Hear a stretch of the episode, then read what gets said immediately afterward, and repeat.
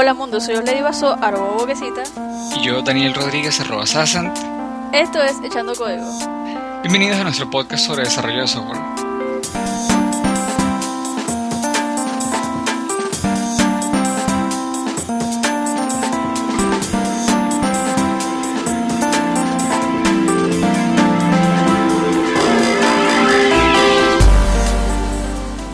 Cuéntame, Lady, ¿qué hay, ¿qué hay para hoy? ¿Tú has trabajado con librerías 3D en JavaScript? Sí, señorita. ¿Qué has Eh, hecho? ¿Qué he hecho? Bueno, eh, antes de meterme, de meterme con Node, eh, me, me empecé a, Hice un par de cosas con 3.js. Ya te, ya te digo, no es tan. O sea, no, no es nada así, guau, pero sí. eh, te, te puedo decir que, la, que le probé, pues. Ya te digo. Bueno, yo precisamente, o sea, te iba a hablar de ella, yo no, yo no la he probado, pero me pareció interesante mencionarla. Te voy a decir primero lo que encontré y después vos me decís, no sé, tu opinión sobre la, la librería. Vale.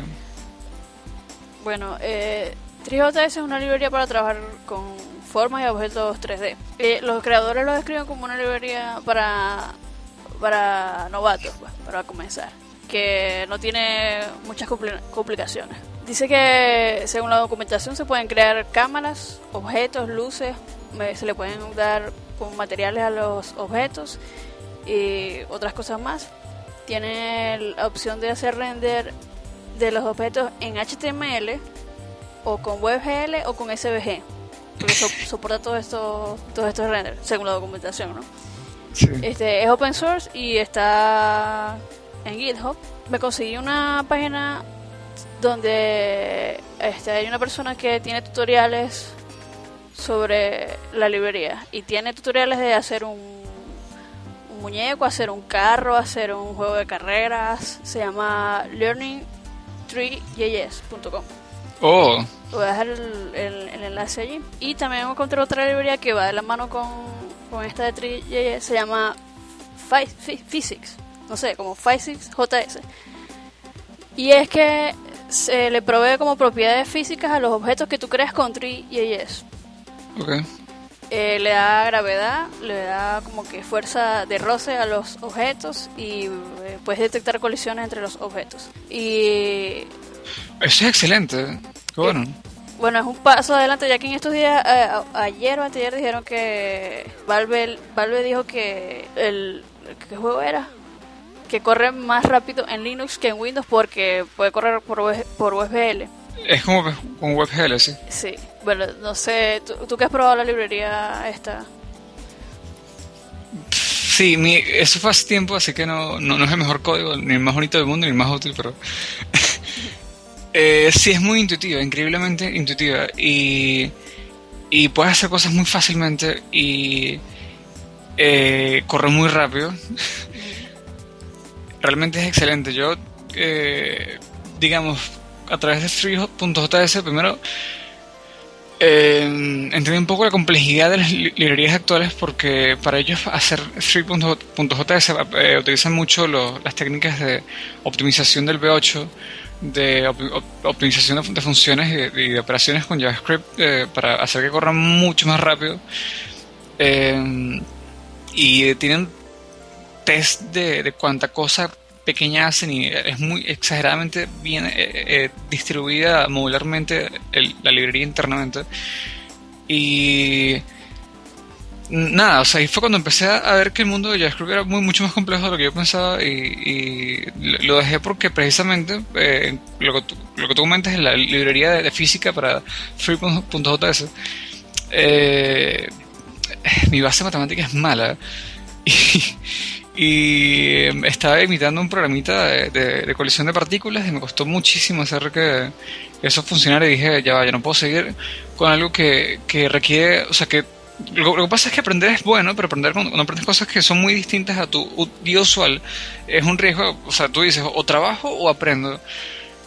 Entonces lo, lo, dejas hacer, pues, pero pero es, todo lo que dices es cierto, es una, es una maravilla. Es lo, bueno, eh, y sabes que me, me parece que, que- tienes razón, y es que cuando yo empecé a ver la librería, en aquella época no estaba tan, tan desarrollada como ahorita. Ahorita está mucho mejor, pero no. Eh, ellos comenzaron, o sea, me, enteré que ellos son una adaptación a JavaScript de, de una librería para hacer, hacer 3D eh, para ActionScript. Que eh, ya está, tiene mucho tiempo hecha porque viene de una librería para hacer 3D en, creo que en C. Entonces es como, como que ha pasado de generación en generación el, el más o menos el, esquema de cómo hacer una, una, librería 3D. Y eh, lo que hizo eh, Mr. Dub, que de hecho yo lo mencioné en el podcast pasado, es que él comenzó a animar, él, él empezó a hacer esa librería que es la adaptación a JavaScript a WebGL de las anteriores. Ahorita es un monstruo, ahorita no sé los detalles porque tengo como un año sin verla, pero eh, sé que han sacado juegos, que han sacado eh, animaciones bien complejas con, con eso. Qué bien, no sabía que venía de... O sea, que era una adaptación de otra librería, de otra... con otro lenguaje, pues. Bueno, fíjate que en base a eso también entendí que muchos, muchos eh, proyectos de software eh, o sea, cuando tú haces algo, un software muy, muy, digamos, de, muy alto impacto en cuanto a su capacidad, muchas veces es natural, eh, como digamos, analizar que esta, este proviene de muchos trabajos anteriores. Y este Free.js es una librería realmente muy compleja, o sea, eh, como te digo, eh, me, hizo, entender que, que para hacer una buena librería JavaScript era, eh, hay, que hacer muchísimo más trabajo que simplemente eh, programar la librería. Bueno, pero depende también de la librería, porque por lo menos esto, o sea, esto ya implica, como dices tú, otras nociones. Pues si vas a hacer algo que, que es de física, tienes que tener como que una buena base de matemáticas. Sí. ¿Qué, es, ¿Qué es lo que más se requiere para hacer los juegos? ¿Base, base matemática? Sí matemática, este, lógica, tener claros, este, tener muy claros esos conceptos. Sí, sí, sí. Este, eh, la matemática es algo fundamental. Eh, eh, hace, yo te comenté, te he comentado y aprovecho para contarlo en el programa. Yo estaba, yo tuve la idea de hacer una, clase de JavaScript para, buscar un equipo que, que hiciéramos juegos en JavaScript hace como un año. Y este más allá de cómo, de cómo haya, haya surgido esa, esa propuesta, lo interesante fue ver que eh, lo que tú dijiste, o sea, hace mucha falta, eh, muchísimas nociones de muchas cosas, pero entre ellas de mucha matemática para poder hacer, hacer juegos que superen el, el... O sea, porque no puedo hacer juegos de mover cajitas. Eh, igual hay que saber un poquito de geometría, pero, pero cuando te empiezas a meter con con movimiento. Hay unos cuantos contratiempos, pues hay que saber medirlo. Eh, sí. Em, pero bueno, también tienes razón con, lo, de que no todas las librerías son así de complejas. Pero poco después de, ver Free.js vi un, un artículo, eh, un, artículo no, una conferencia de, de este, el creador de jQuery que él, le está echando un poco de tierra al resto de las librerías que hacen casi lo mismo. Porque jQuery tiene la buena costumbre de que está muy bien testeado y tiene eh, compiladores. O sea, tú, cuando te descargas el repo, tú, con un programa que ellos tienen, ellos eh, agarran cada una de las partes de jQuery y las unen en la librería final y tú puedes adaptar eso a tus propios requisitos. Puedes hacer pruebas de, de esa construcción y tienes un, tienes test de lo que sea. Y este, eso es lo, que, es lo que me he dado cuenta que diferencia a un proyecto indie de un proyecto que ya no es tan indie, que no es, no es tan experimental, sino que es algo, una, propuesta realmente muy seria. El testing. ¿Has tenido alguna experiencia con testing? Pregunta si fuera el lugar. En JavaScript no mucho, pero en Ruby más o menos. Claro, tampoco es que mucho, pero bueno, fíjate, yo, yo en JavaScript he, visto, no, no, no, tengo ninguna experiencia con testing. Eh, el testing que hago es manual. o sea, lista de cosas que deberían funcionar, ok. eh, pero está. Está una. Un, yo te digo. Eh, hay una, una, de las librerías que se llama Jasmine y la otra no me acuerdo exactamente ahorita, pero eh, Jasmine es, es una eh, es un framework, para hacer eh, test driven development. Perdón, behavior driven development. Es, decir, tú emulas el comportamiento del usuario y en base a eso, en base a lo que responde el usuario, colocas la, la asertividad de, la prueba. Es una de esas capas extrañas a las que me quiero meter dentro de poco porque hace falta.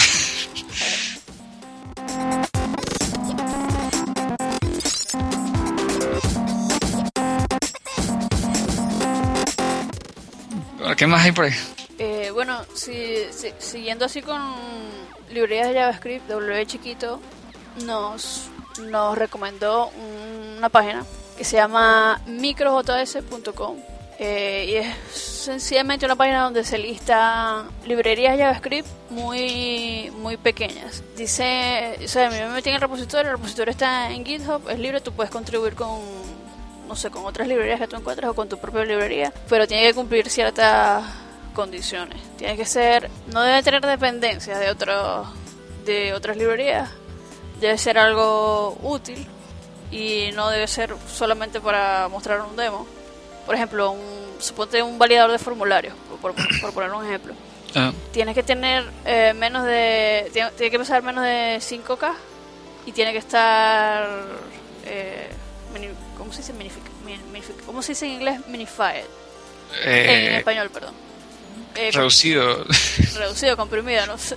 Comprimido, comprimido es una. No sé bueno, de hecho tú me, la, tú me la habías recomendado ya hace bastante tiempo. Y hay librerías bastante interesantes ahí. MicroJS es excelente y yo aprendí a hacer Ajax con MicroJS, es decir, no, yo aprendí Ajax, no, yo no aprendí Ajax con jQuery. jQuery me permitió usar Ajax sin yo entenderlo. Em, pero aprendí a usarlo porque me metí en, en MicroJS y encontré una... Eh, hay muchas librerías ahí de lo que te imaginas y el código es tan pequeño que tú lo puedes como que aventurarte a entenderlo. Sí. Y lo puedes usar porque muy, muchas, o sea, a veces es tan pequeño que sencillamente como que sabes que yo puedo usar esto en otro lado. Y no tienes, no tienes por qué copiarlo exactamente, pero... Pero para aprender es excelente y eh, tiene cosas que no son tan pequeñas. Por, ejemplo, ahí está, ahí está creo que jQuery. jQuery no es tan pequeño, pero eh, cuando está comprimido es creo que pequeño. Déjame revisar. Está underscore, creo. Hay una que se llama Bacon.js que dice detecta mobile browser. Oh, genial. Sí, está underscore. Está Backbone, creo. Sí, también. Está Acepto, que dicen que es muy buena. nunca he usado Acepto. Que dicen que es el clon de jQuery, pero más mío. Em, es excelente esta página, gracias por recomendarla hoy. Bueno, yo aprendí eh, eh, este, Ajax con una que se llama, eh, te digo, no sé el nombre exactamente, pero sé que es 140 Medley. Medley, sí, Medley. Es un micro framework para hacer cosas muy útiles con JavaScript y tiene Ajax, tiene cosas para buscar en el DOM eh, tiene para crear elementos del DOM, para eh, hacer binding de, binding de, elementos, para hacer local storage y templating. Eh, tiene un montón de y es chiquitica.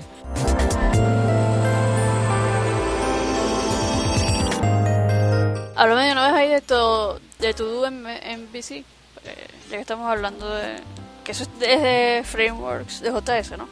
Sí, sí. Bueno, esta semana empecé seriamente con Backbone. Ya lo había probado antes, pero no nada. Hice hace una de mis muchas versiones de mi página, que la, cambio cada rato, era em, con un, mínimo uso de Backbone para, porque tenía curiosidad y quería meterme con eso y no tenía nada puntual que hacer con él, así que decidí hacer mi página con eso, pero después lo quité porque era mucho más complejo de lo que realmente necesitaba. Eh, entonces, ¿qué, he aprendido con Backbone así puntual? Em, más que todo, lo que más me, llamó la atención, lo que más me ha sorprendido es la, interacción eh, entre cliente y servidor con el, detalle del estatus de, red y el, detalle de los encabezados de, envío y de respuesta y cómo deben llegar otra vez al, al usuario. Ejemplo, cuando tú vas a hacer una, un, un, vas a eliminar un, modelo, él envía un, un pedido delete al servidor y el servidor tiene que responder con, además de con 200, con un, un objeto vacío para que sea efectiva la, transferencia. Eh, o un objeto cualquiera, pero no puede ser responder con, con una string sola porque no, no responde bien. Eh, pero suponiendo que hay un error de conexión o que no está autenticado el usuario, para que como que captes el error bien, tienes que responder con un 503, eh, que, o con, o sea, perdón, 553 es error, error de aplicación, o puedes responder con, con un 403, que es el, el este, ¿qué es, lo, que, es lo que era el 403? Era eh, no autorizado, y está el 404 que es forbidden, pero eh, el tema es que ese tipo de cosas me llamó la atención, no, no, no tenían nada de base en cuanto a eso. ¿Qué has experimentado tú en ese sentido? Supera que eh, a mí lo que me costó fue, porque la aplicación que yo estaba haciendo es era jQuery Mobile con Backbone. Y lo que me costó más fue cómo, cómo usar los templates. Cuéntame. Con, o sea, los templates de, de jQuery Mobile con las ah. listas de Backbone. Eh, y, y, o sea, añadir, agregarle los eventos a los, a, los, a los nodos del Doom y esto. sí, es sumamente intuitivo. Eh, fíjate que el, el, asunto de Backbone es que es tan pequeña la librería, que el código, que eh, no, hay, no hay demasiada documentación de cómo hacer las cosas, ¿no? O sea, ha sido más bien como que, en los, los, el último, qué sé yo, el último trimestre o semestre, hay cada vez más, más eh, libros y propuestas, pero, pero la información está regada por Stack Overflow, está regada por GitHub y, un par de blogs, entonces no es tan fácil localizar algunas cosas. Bueno, supiera que yo no, recuerdo dónde fue que lo leí, pero en, algún sitio leí que en donde comparaba varias varias eh, librerías estas MVC, varios frameworks MVC para JavaScript, que Backbone era el que más más te dejaba libertad a ti de, de o sea, de organizar como tú quisieras eh, las cosas y de usar como tú quisieras el, el framework. Y que por eso era que o sea, una de las razones por la que no había tanta documentación o por, o por la que había muchas formas de hacer las cosas es porque Backbone te da la libertad de hacerlo así. Sí, y eso es algo que me encanta, pero por ejemplo, eh, estás buscando porque tienes un tipo de error, porque ahí, o sea, a pesar de que te da la libertad, tienes que aprender a trabajar con él, ¿no?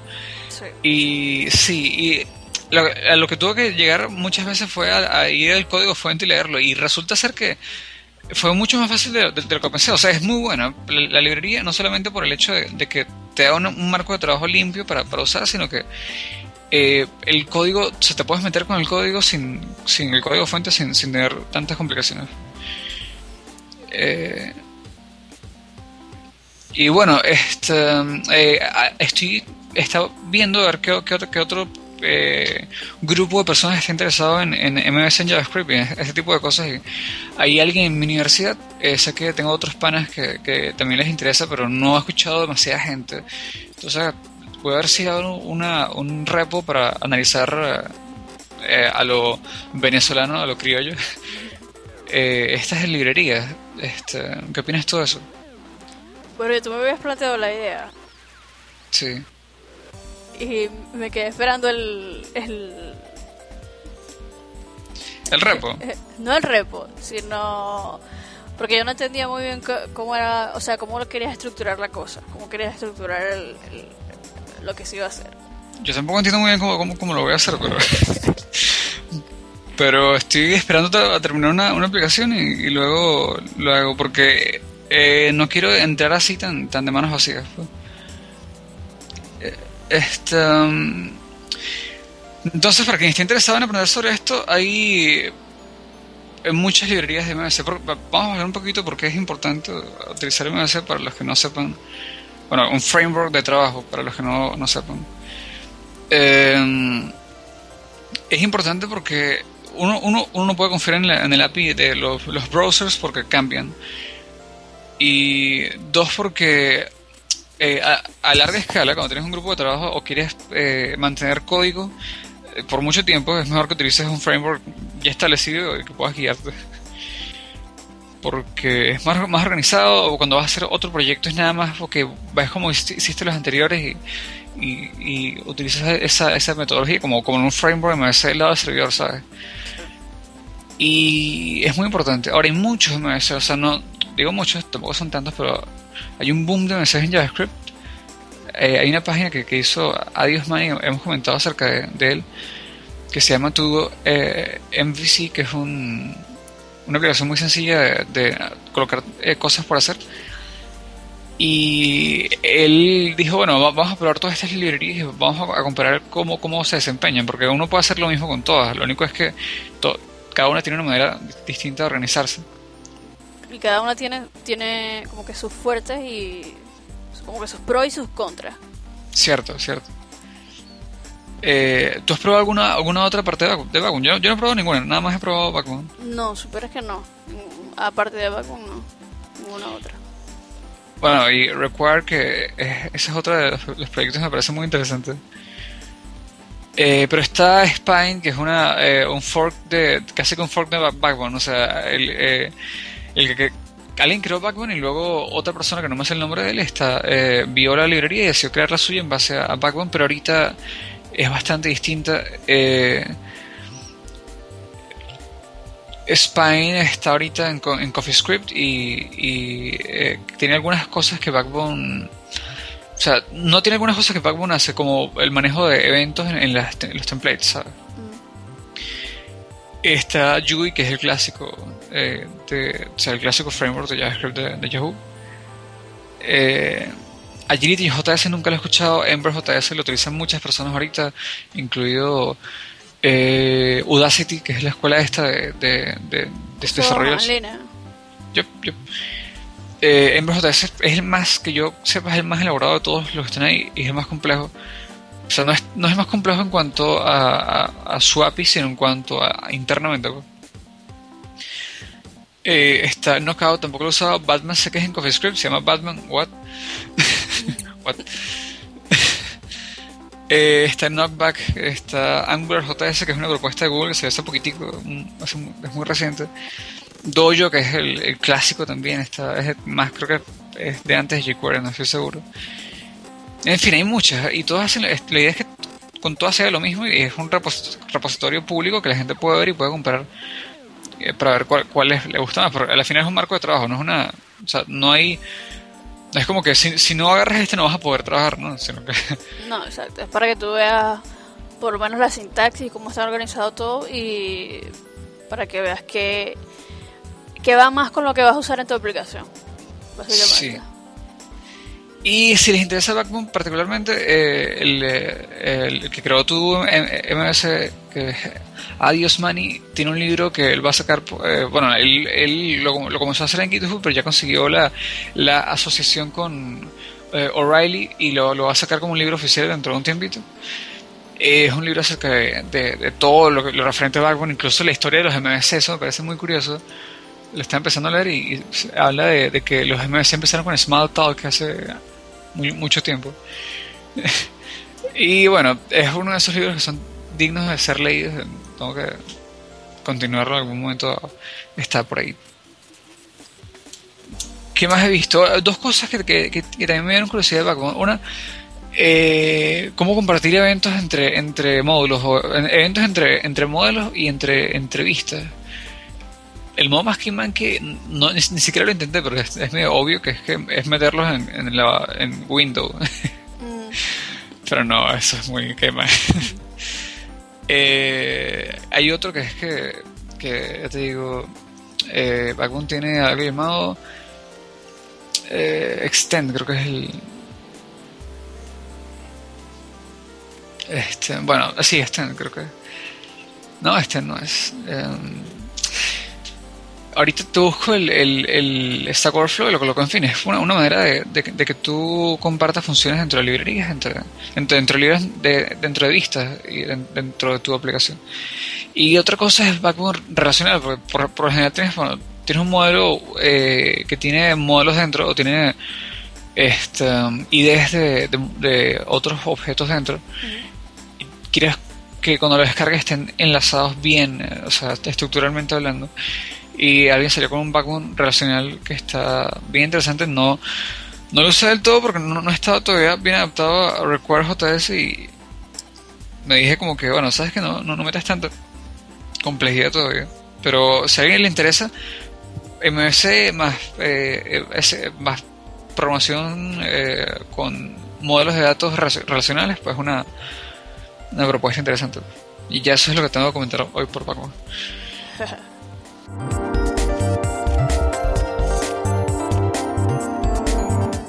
bueno, primero te voy a hablar de eh, tu base de datos libre.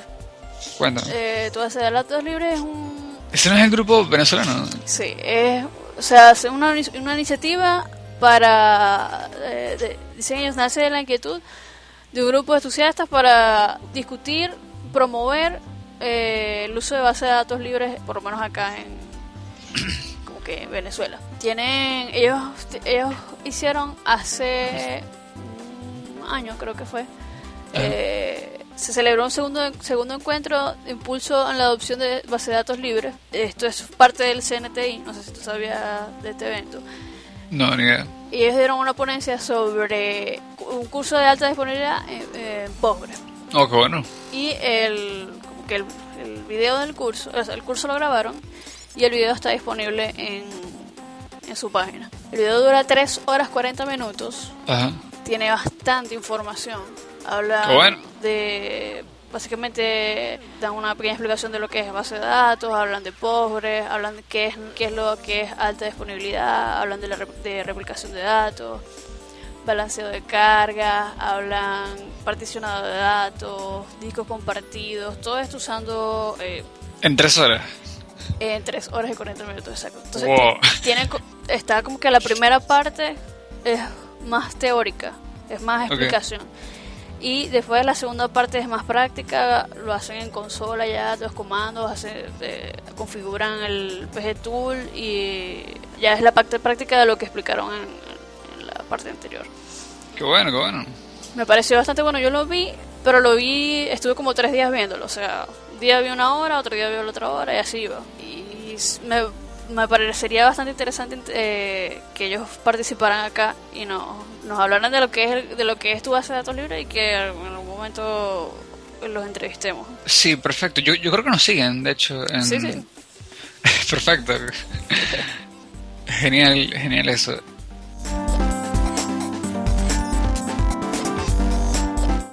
Eh, entonces, ¿qué más tienes por ahí? Ah, bueno, y para como que para culminar mis links, que no es un link mío, sino un link de una persona que nos sigue él se llama Gamaliel Toro. Oh. Argami es usuario de, Twitter. Twitter, ok. Este, nos recomendó un link sobre GitLab. GitLab es GitHub para tus propios servidores. ¿Sabes que GitHub, en, o sea, GitHub te ofrece este servicio de ir a tu empresa e instalarte como que la versión de GitHub para tu servidor? pero pues puede costar hasta 200 dólares para la empresa, para instalarlo en tu empresa. Entonces como alternativa a, tener GitHub en tu empresa nace GitLab. Y no es, o sea, ellos no, como que el objetivo de ellos no es reemplazar a GitHub, sino tener la opción de tener los mismos servicios en tu empresa de, manera gratis. Tiene en, la, en la página de GitLab hay un demo puedes meter gitlabhq.com slash demo. Y se parece bastante a GitHub. O sea, tiene los issues, las páginas. O sea, si es muy. Yo diría que es demasiado fácil acostumbrarse a él. O sea, es muy intuitivo y la interfaz es bastante bonita. Así que es una buena opción si estás buscando un servicio gratuito para, para hostear tus repositorios. Sí, es una excelente recomendación esa de, de GitLab HQ. Yo te, te comentaba que al principio de, este año tuve la, oportunidad de, digamos, asesorar eh, un poco a, una empresa de desarrollo de software que, que, estaba migrando, o sea, estaba buscando una, manera de, organizar su trabajo eh, sus proyectos, que son muchos distribuidos, en una, un, digamos, un sistema más centralizado y con más orden. Entonces yo venía recomendándoles Git desde, desde tiempo antes, eh, Git pues como software y eh, comenzamos a analizar propuestas. De hecho, creo que empezamos con GitLab, no me acuerdo bien. Sé que empezamos con uno que estaba hecho en Ruby, estoy casi seguro que era este.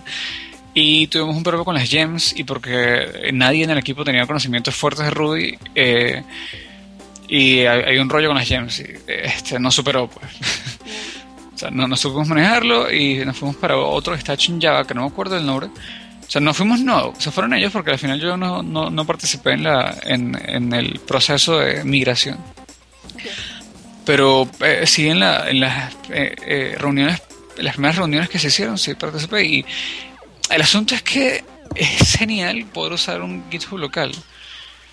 Pero eso, hay varias opciones. El tema es que, sin lugar a dudas, bueno, GitLab es muy bonita. Y este mm, creo que es un buen, una, una, buena manera de trabajar, pues. O sea, si uno quiere publicar el código en GitHub o... Y si no quiere pagar el... También, también. Eh, bueno, gracias por compartir eh, eh, GitLab.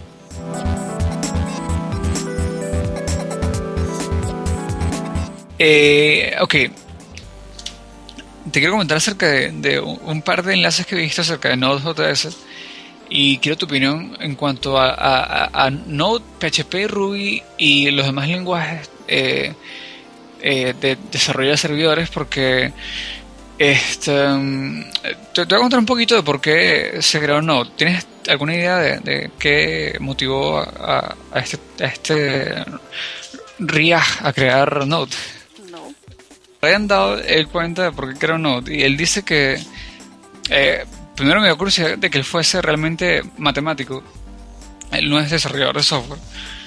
Él estudió para ser matemático, está haciendo un PhD o algo así y se aburrió de los papers y se fue a Chile un tiempo, en el 2000 y algo, a principios del 2000, y en Chile se fue con muy poco dinero y, eh, estaba en invierno y no tenía idea, o sea, no, no, se le pasó por la cabeza que en Chile, en, el verano de Estados Unidos, en Chile es invierno.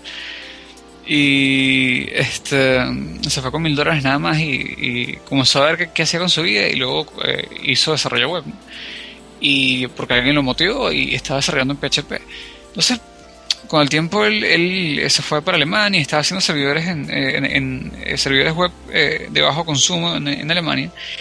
Y este él comenta que, que eh, él aprendió bueno muchos lenguajes para, para ver cuál le, cuál le parecía mejor, pero al final él terminaba haciendo, haciendo sus servidores en C++ porque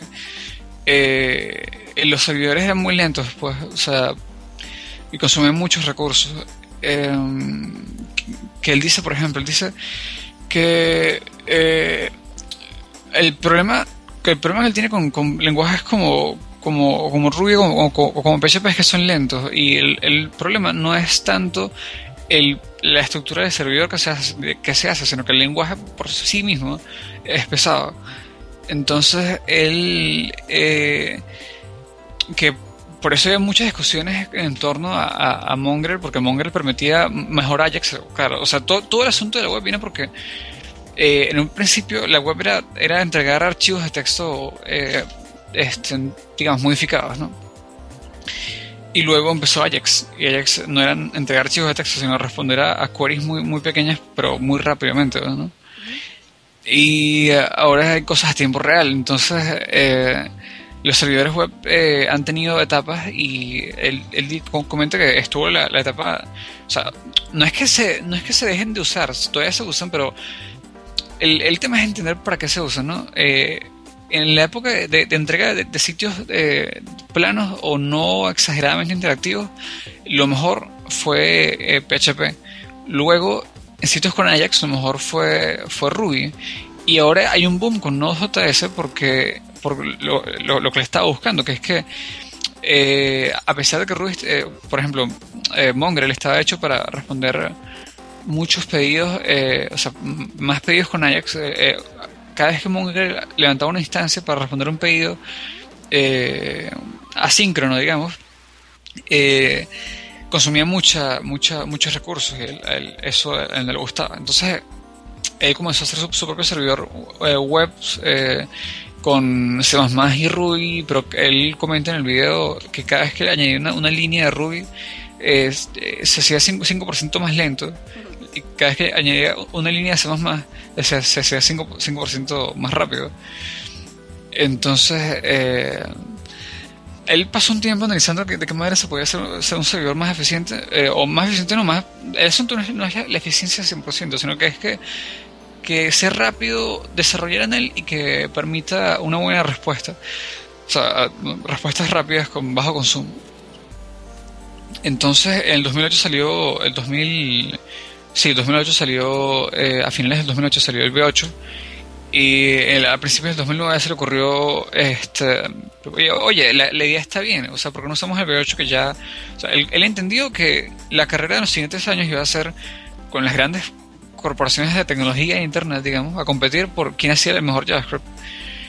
Y a él no, no le gusta 100% el lenguaje, él no es un fanático del lenguaje, él solamente dice que es una... Eh, que era, digamos, iba a dar un boom tan fuerte que el montarse con eso le permitiría hacer algo muy, muy, muy usado. Entonces él renunció a, donde estaba trabajando en Alemania y con sus ahorros se dedicó seis meses exclusivos dedicados a, programar eh, un servidor web con el V8 y él cuenta una anécdota que, quiero contar porque me gusta bastante, que es que él lo, terminó un primer alfa y, fue a una a la conferencia de JavaScript en Estados Unidos y él dijo que él quería hablar sobre eso y nadie conocía de él y él no conocía a nadie y él comenzó a hablar y al principio él cargaba una máquina Linux que como cosa rara no, no quería funcionar con los controladores de videos que estaban usando en la conferencia. Entonces le dieron una Mac y funcionó obviamente. Y este el asunto es que todo funcionó bien a pesar de, lo crudo que estaba todo. De hecho, él, lanzó en la conferencia, lanzó un chat IRC ya, que ya estaba montado en, un servidor de él. Entonces, este, esa, es un poco, la historia de, Node. Él tiene otro enlace que publicó hace un tiempito, hace muy poquito tiempo, en Hacker News, donde él critica Node.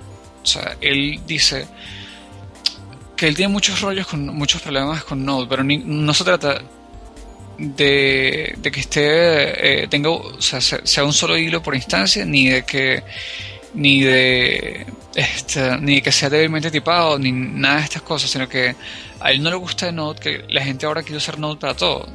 Aquí no se ha visto tanto pero sí, o sea, si, uno, uno, se da cuenta que todo el mundo, o sea, todo el mundo no, sino que hay una tendencia bastante fuerte vamos a hacer Node para absolutamente todo. y esa no es la idea tampoco. Entonces, quería, escuchar tu opinión acerca de eso. Pero él se queda, o sea, él... La cosa es que él, eh, como que el, propósito de él fue crear un servidor, el propósito de él no fue crear un sistema de autentificación en Node. No, para nada. ¿Qué, es, lo que la gente pide? La gente pide sistema de notificación, pide CRUD, pide, o sea, toda esta cantidad de cosas que para las que su intención no fue crear algo más que un servidor. Eh, sí, exacto. O sea, la, intención de él fue hacer aplicaciones de alta, alta concurrencia, digamos, eh, accesible para las personas y que con un bajo consumo de, de, de RAM. Fíjate, los ruidos que manifiesta más que todo es que la gente ahora quiere dejar de, utilizar lenguajes eh, lenguajes compilados para, para a larga escala cuando hay aplicaciones que tienen mucha mucha concurrencia utilizar cualquier lenguaje dinámico es una mala idea. Entonces se, utilizan lenguajes eh, eh, compilados y o lenguajes que corren en la máquina virtual como por ejemplo este eh, déjame, soy malo con los nombres, pero. hay muchos que corren ahorita en máquina virtual. Está Clojure, por ejemplo, pero él habla específicamente de, eh, de Erlang. Las mejores opciones son indudablemente Go, este, Erlang, eh, los que estén basados en la, en la, en la Java Virtual Machine. Este, sin embargo, él le parecía muy complejo, que le parecía que, no, que no, ninguno está completamente acertado para la necesidad que tenía, que no necesariamente son aplicaciones masivas, sino aplicaciones un poco más pequeñas. O sea, apps, pues, no, no son eh, aplicaciones críticas, sino apps. Y él decidió hacer Node. Y él, parte de lo que me molesta es que la gente llega a su, oficina, según lo que él comenta, es, eh, preguntándole cómo hacer sitio web con Node él nunca su intención fue hacer sitios web con Node, sino hacer eh, este cosas que piden. Ejemplo, tú puedes que, sirvas el sitio web con, con, con, PHP, pero si, si quieres hacer un, un, un, chat, en vez de utilizar PHP con un Apache, eh, puedes utilizar Node. O si quieres utilizar Node para, para responder con caché, porque el rollo es que el rollo con PHP particularmente es que cuando tú quieres agilizar mucho PHP, o sea, lo quieres hacer mucho más rápido, tienes que cachear todo. Y... Ahora, una pregunta, que no, sé si se puede hacer o no se puede hacer, pero ¿se puede hacer un servidor en Node y... o sea, solo el servidor y que lo procese otro lenguaje? Tú dices eh, un Node que no sea JavaScript. O que el Node sea el que compile PHP. Algo así. Hay algunas iniciativas, pero. O sea, alguien está haciendo pruebas en, un día eh, en, la, empresa en la que él trabaja y él quería hacer pruebas con un servidor web, pero no quería hacer todo lo que hay, que hacer para levantar un servidor Apache. Y él empezó, porque tiene mucha experiencia programando, a hacer un, intérprete de PHP no que cuando tú buscas PHP Node, eh, aparece por ahí en GitHub, Node PHP. Pero es algo exageradamente alfa. O sea, dice que no lo usen si quieren hacer algo serio. No estén interesado en eso y que si lo usan es bajo su riesgo, él, ¿sabes? No quiere ningún problema. Eh... ¿Y tú ves que no vaya a despegar? O sea, yo lo veo ahorita demasiado inmaduro. Oh, a muchas personas. lo sigo viendo demasiado inmaduro. No sé, no sé el estado realmente en el que esté ahorita, pero para mí no es demasiado inmaduro. Eso es lo que muchas personas piensan. Ahora, eh, te voy a dar un ejemplo de, de quiénes lo están usando. Vamos a ver el servidor Express, eh, que es el, servidor web más usado de, Node. Eh, hay una página con quienes lo usan que dice que, bueno, Mozilla lo está usando, Cloud lo está usando, Express, ya te Estoy buscando, a ver. LearnBoost, bueno, LearnBoost es uno de los que está contribuyendo más con, con, con Node. Storyfy, ¿has escuchado de Storyfy? No. Storyfy es una cosa increíble, de hecho, aprovecho para comentártelo. Storyfy crea historias a partir de las redes sociales. O sea, tú quieres bloguear acerca de que pasó en redes sociales, tú vas a Storyfy, comienzas a, buscar los, eh, los tweets que tú que más te interesaron o en Facebook o en cualquier red social y creas un, un artículo de blog con las fuentes originales en las redes sociales. Eh, está, o sea, es una manera muy buena de documentar cosas que pasan hoy en día, o sea, me, parece bien interesante. Eh, lo, lo, utiliza Cloud, lo utiliza Persona de Mozilla, Express sé que más, más personas lo dicen no. Eh, eh, Rocket Space eh, utiliza Node para un servidor de streaming que ellos tienen un artículo acerca de eso, es más, te lo, te lo busco. Eh, Rocket Space, algo así. Rocket Space, Node. Ellos tenían un servidor en, en, en Tornado, creo, en Python. Y estoy buscando este, cuál es el artículo, pero el asunto es que ellos se, ellos se cambiaron a... No, no lo consigo, yo lo busco. Ellos se cambiaron de, de, Tornado Node porque eh, Tornado resultó ser un, un, dolor de cabeza cuando lo, cuando lo trabajas con, con... O sea, el... No me acuerdo del detalle, pero es que ellos comentaban que eh, es incómodo. El código de Python no está hecho para ser eh, basado en eventos y el tornado es una de esas maneras de, hacer Python eh, como un event, loop que, que lo hace sumamente inestable, según ellos comentan. No estoy seguro de, los detalles en cuanto a las palabras. He escuchado que hay algo parecido en, Ruby, para hacer Ruby eh, con un event loop. ¿Lo has escuchado? No. He escuchado que hay algo parecido, no estoy seguro, tengo, tengo que buscarlo porque el, el, asunto porque no está tomando fuerza es porque, uno porque, a ver, mucha gente dice que el, clustering o eh, la alta concurrencia es mejor con, con distribución de, de, la carga en hilos, pero eh, eh, la opinión de, de, de es que de sí de Ryan Dahl es que el no necesariamente para aplicaciones no es, necesario hacer el, paralelismo porque el paralelismo implica que no necesariamente estás mejorando la eficiencia del código sino que estás lanzando más carga al hardware ¿no? y él dice que lo dice bien, bien agresivamente, creo. Dice que eh, los programadores de verdad no necesitan usar paralelismo para hacer servidores. Yo, ouch. Pero, claro, tiene sus límites, ¿no? Él, no está usando.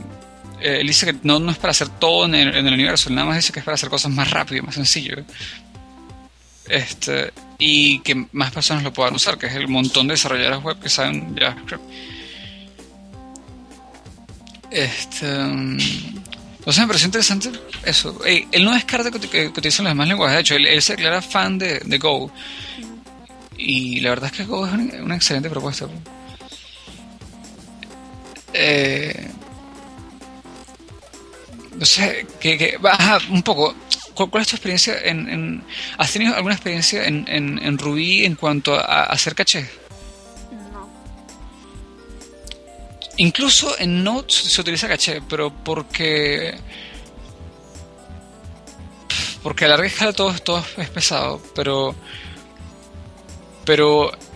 Me ha pasado mucho que en PHP tienes que de absolutamente todo porque. como. O sea, cada vez que haces F5, levantas todo el proceso. Si estás todo el tiempo escribiendo los archivos, el servidor realmente responde muy lento no, no hace falta hacer eso, pero eh, o sea, es eso, o sea, en, en, PHP cuando cuando uno está en un proyecto de PHP a larga escala, por, por general hay una, un archivo dedicado, una carpeta dedicada a caché y caché de todos los módulos, de todas de todas las, casi que de todas las páginas, de todo, todo. y esa caché tiene un tiempo de actualización, por eso, el, el, la caché extrema no es realmente hacer el lenguaje mejor, es sencillamente eh, evadir las, las problemáticas del lenguaje. Es la, opinión de, Ryan. ¿Tú piensas que sí se deberían de crear, o sea, piensas que no debería ir más allá de, ser un servidor y que este Ryan, empiece a como que proveer o la comunidad también, ¿no? O sea, estás en pro de que, de que sí se empiece a desarrollar otras cosas sobre Node. Eh, me encanta que en este video es web de Node y de hecho creo que es, es lo que más debería hacer ruido en cuanto al popular versus, eh, o sea, en cuanto a lo popular. Pero hay cosas que son como que ya va, pero no, no sé, no sé si es tan buena idea. Por ejemplo, eh, hay un, está haciendo ruido otra vez una, un software llamado AppJS que es una manera de hacer aplicaciones multiplataforma con Node para, para escritorio. Eh, eso es raro, o sea, no es, para eso no está hecho Node. Pero no sé qué tan malo sea, porque en el fondo es lo mismo que levantar una, una página web, solamente que no depende del navegador, cosa que... Eh, y es lo que hace Fonga, o sea, Fonga no utiliza Node, pero lo que hacen ellos es levantar un WebKit, ¿no? Sí. Entonces, realmente no sé. Lo que lo que sí sé es que, o sea, mi opinión es que no, no, no creo que no se pare pronto, yo creo que no va a seguir creciendo. ¿Y crees que va, va a haber algún... No sé, es que todo esto puede dar como especulación de que, no sé, él va a seguir por su lado con el servidor y de repente va a salir otra persona que hace otra cosa con Node y... Bueno, no, ellos mantienen la base, la base es para lo que tú quieras, ¿no? Eh, tengo un pana que, que que él eh, le encanta Node para hacer eh, análisis de puertos y, cosas con red. Porque es muy sencillo. Eh, el lenguaje realmente. Lo complicado del lenguaje son, es el event loop y son los. los scope. el scope tiene muchos lenguajes. Pero está tan difundido JavaScript que, que, a mí me parece que es un lenguaje de lo más sencillo. Y para hacer cosas o sea, que no, no, no te importa tanto la eficiencia, creo que es lo más adecuado. Em, este, ¿cuál- la pregunta cuál fue, disculpa. Como se pensando en lo de panes. ¿no? Eh, nada, que vos, o sea, cuando, tú sabes cuando alguien,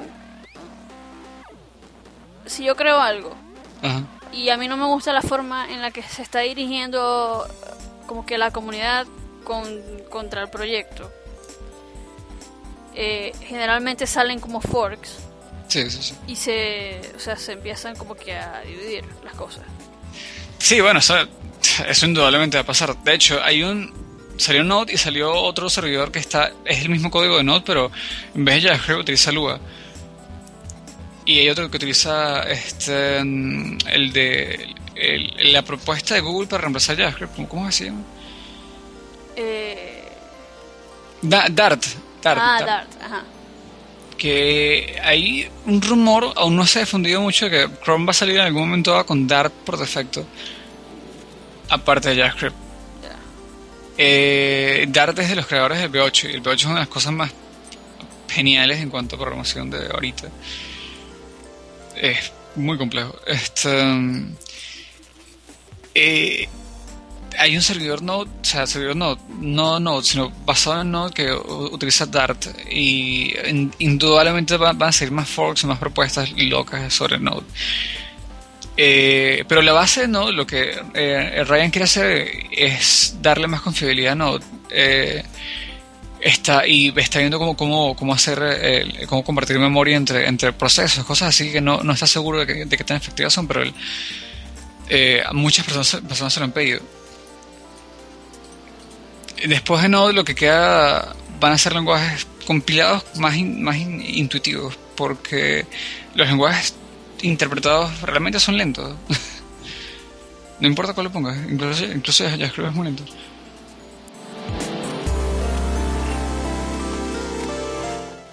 Bueno, sí, lo- de los demás hasta aquí entonces nos, nos despedimos. Yes. Gracias por escucharnos y eh, me interesa mucho que nos comenten acerca de qué aplicaciones están haciendo. Eso ya lo preguntamos la semana pasada. Y la semana pasada, no, el podcast pasado. Y qué opinan de las cosas que hemos estado comentando. Además que nos compartan más enlaces, estamos muy agradecidos por eso. Y ya, ¿qué crees decirte? Aprovechen para que si, sea, si quieren ser invitados al programa, hablar, compartir sus opiniones sobre estos temas en cualquier otro tema que, que traigan, nos mencionen o nos escriban en la página para que se hagan más, más seguidas las participaciones de otras personas acá. Exacto, exacto. Eh, entonces, pues, eh, nos comentan por Twitter con eh, qué tema quieren tocar, porque no, no solamente de que quiera participar ahí, sino eh, sobre qué quieres participar y, y estamos encantados de que, de que vengan porque al final este podcast es para ustedes, pues, o sea, es para la comunidad de desarrollo de software venezolana y de la- Latinoamérica, pues. Ah, sí, eso también, que no importa que no sean de donde sean, porque hablen español. Exacto. Sigan echando código. Sigan echando código.